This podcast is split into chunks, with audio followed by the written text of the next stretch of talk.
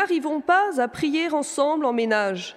Est-il possible d'avoir une vie d'oraison intense alors que le conjoint ne le comprend pas? Le père Maxuo de Longchamp nous répond.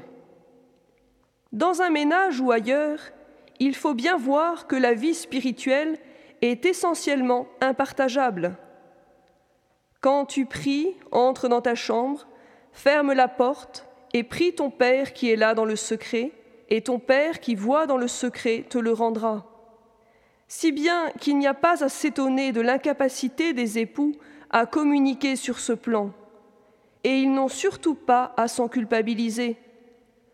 L'union du mariage est signe d'une union plus haute, celle du baptême, dans laquelle nous ne faisons qu'un avec le Christ et qui seule épuise la plénitude de l'amour. C'est d'elle qu'un Saint Jean de la Croix peut dire L'amour produit une telle ressemblance en la transformation de ceux qui s'aiment que l'on peut dire que chacun est l'autre et que les deux ne sont qu'un. La raison en est que dans l'union et transformation d'amour, l'un donne à l'autre possession de soi et que chacun s'abandonne, se donne et s'échange pour l'autre.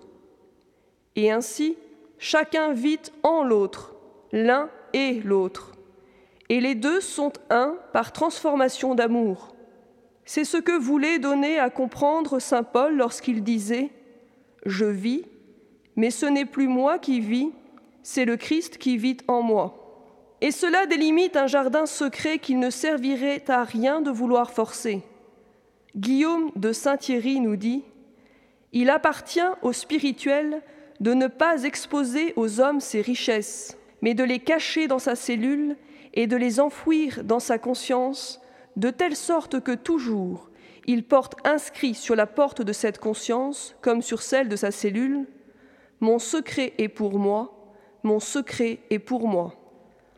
En revanche, loin de toute jalousie, les époux peuvent être sûrs que leur amour mutuel ne peut que se renforcer dans cette intimité de chacun avec le Christ.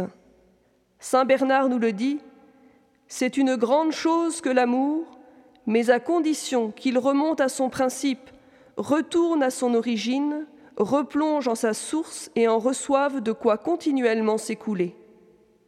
Les époux ont donc tout à gagner à favoriser la vie spirituelle de leur conjoint.